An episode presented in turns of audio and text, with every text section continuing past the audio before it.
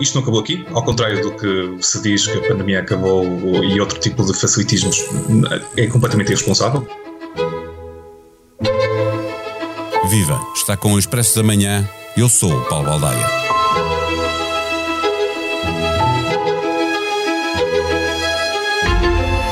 Já não prestamos muita atenção ao boletim diário, mesmo quando ele apresenta mais de 17 mil novos casos e 36 mortes, e isso até representa um valor mínimo no último mês. Os hospitais, mesmo com dezenas de milhares de casos diários, nunca estiveram sob pressão como na passagem de 2020 para 2021 cansados das medidas restritivas que ora se reforçam, ora se aliviam, os portugueses facilmente se adaptam ao que lhes é exigido, mas também demonstram uma grande capacidade de antecipação sobre o que é preciso fazer em cada momento. Isto ainda não acabou.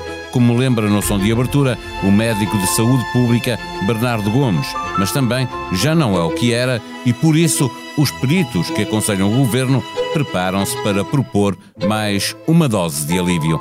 Neste episódio, voltamos a receber a visita da jornalista do Expresso, Vera Lúcia Arrigoso, especialista em saúde.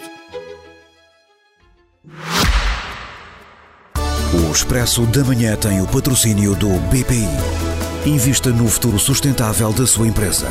O BPI tem soluções completas para todas as fases do seu negócio. Banco BPI SA. Grupo CaixaBank. Registrado junto do Banco de Portugal sob o número 10.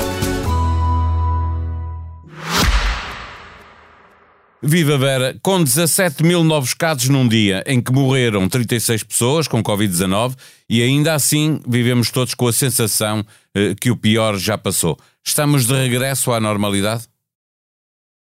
Uh, bom dia, Paulo. Estamos uh, a iniciar esse caminho de normalidade, aliás, é isso que, que os peritos também, também querem, estão muito focados nesse aspecto. Prevê-se que haja em breve uma nova reunião de peritos no Infarmed, precisamente para apresentar ao Governo aquilo que é Uh, o novo projeto e o novo programa para darmos mais uns passos no sentido dessa normalidade haverá medidas que tenderão a permanecer, eh, não, não com tantas restrições ou com tantas limitações como temos tido até aqui. Refiro-me, por exemplo, à utilização da máscara, não será ainda desta que vamos deixá-la eh, em casa, mas poderá, por exemplo, ficar mais restrita a locais eh, de uma maior exposição, em que o risco é maior, ou para proteção, por exemplo, um, daqueles que são mais vulneráveis, por exemplo, desde logo naquilo que é o espaço interior e haver uma maior liberdade fora, fora dessas, dessas áreas. Fala-se também na possibilidade, por exemplo, de haver uma alteração nas regras para a testagem e aqui também mantê-la sobretudo para os mais, eh, mais desprotegidos e não para todos nós, digamos assim, não, não se sabe qual será o sentido da alteração, mas provavelmente só fazer teste quem, quem teve um contacto de risco e quem está com sintomas.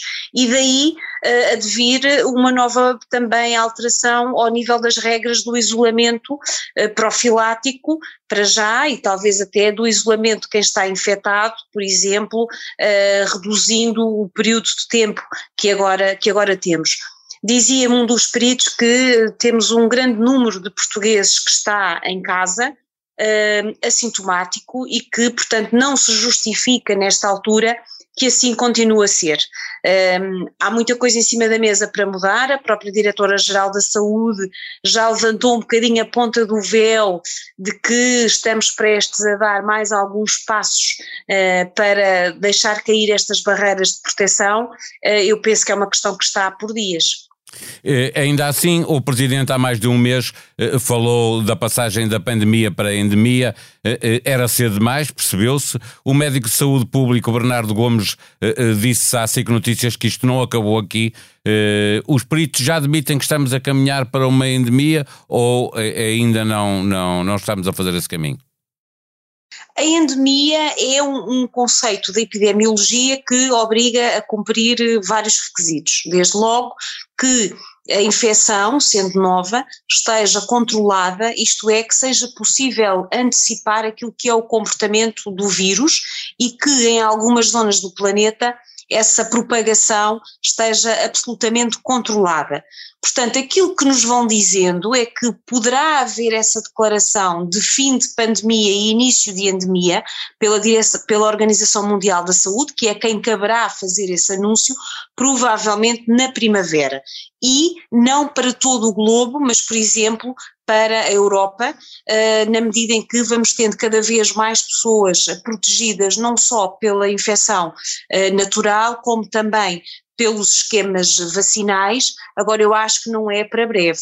Portanto, ainda vai levar algum tempo uh, que assim seja, temos de facto, é uma situação muito confortável em termos daquilo que é a propagação do vírus em Portugal e os peritos admitem que sim, é a altura de mudar o paradigma, embora sempre com muita cautela, porque todos eles também dizem o mesmo. Esta pandemia já nos surpreendeu várias vezes e temos que estar atentos. Isto é, tem que haver um sistema de, eh, de alerta, de sentinela, que seja suficientemente sensível para alertar quando há alguma alteração neste equilíbrio, mas não tem que ser tão exaustivo uh, como tem sido até agora. Até que isso quer dizer que uh, ainda não chegou o momento de tratar a Covid-19 uh, como tratamos outras doenças respiratórias, com destaque para a gripe, por exemplo, protegendo sobretudo os mais vulneráveis.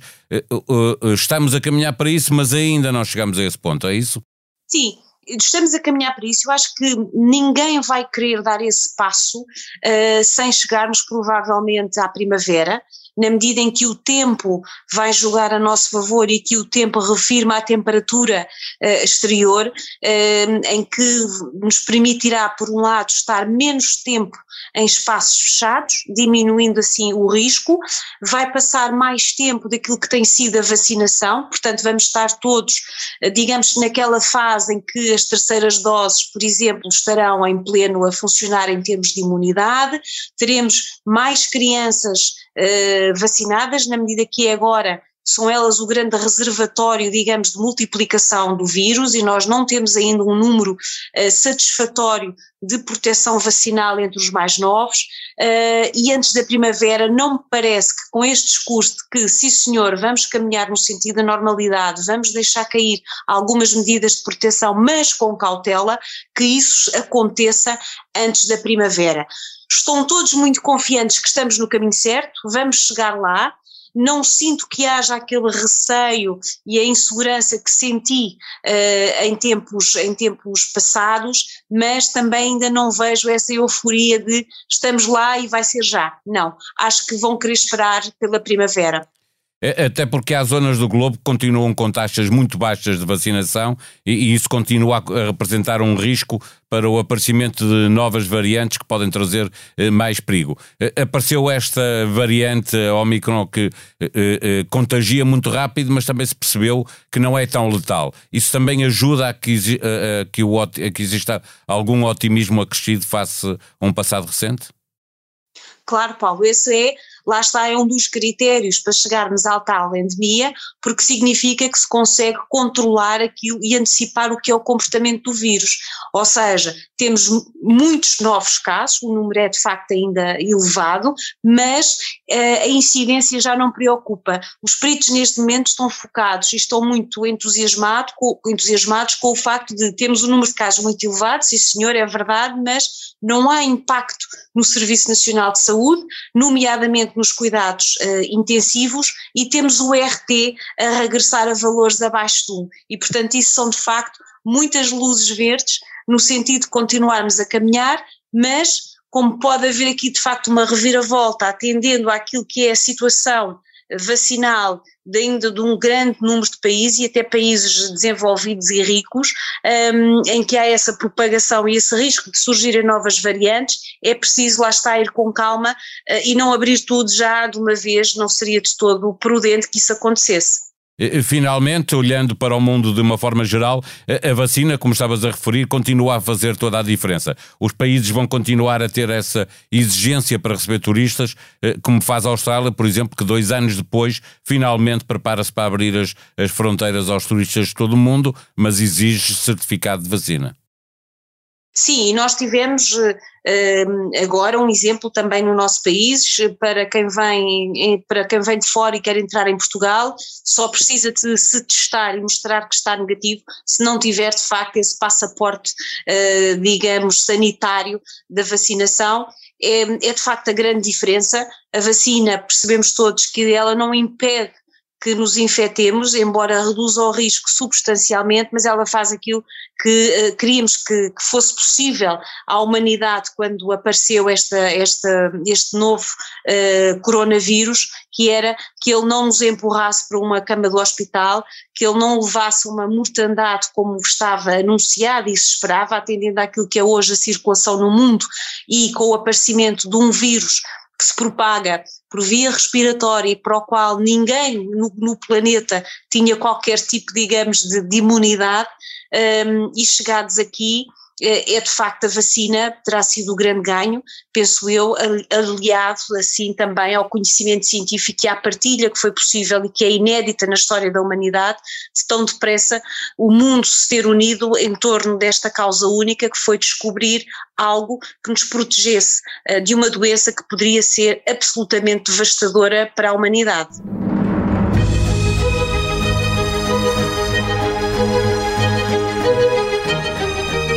Marcelo avisa governo antes da posse: PRR não é um paraíso ao virar da esquina. Neste novo jogo, ou ganhamos ou perdemos, lembra o Presidente da República. Novo governo, Costa inicia série de audiências com setores da sociedade civil na quarta-feira e recebe partidos para a semana, exceção feita ao Chega. Em expresso.pt, a opinião à esquerda e à direita. Daniel Oliveira escreve sobre o Chega e titula Há um equívoco sobre a eleição do vice-presidente da Assembleia da República. É mesmo uma eleição. Henrique Raposo escreve sobre a esquerda e faz título alertando que o Bloco de Esquerda pode desaparecer como o PCP. Sugestão de podcast, o regresso de Bernardo Mendonça e a beleza das pequenas coisas. Entrevista, António Barreto. A sonoplastia deste episódio foi de João Martins. Tenham um bom dia, nós vamos voltar amanhã. Até lá.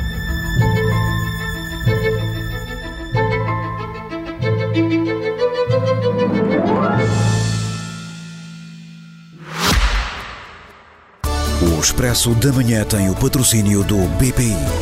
Invista no futuro sustentável da sua empresa. O BPI tem soluções completas para todas as fases do seu negócio. Banco BPI SA. Grupo CaixaBank.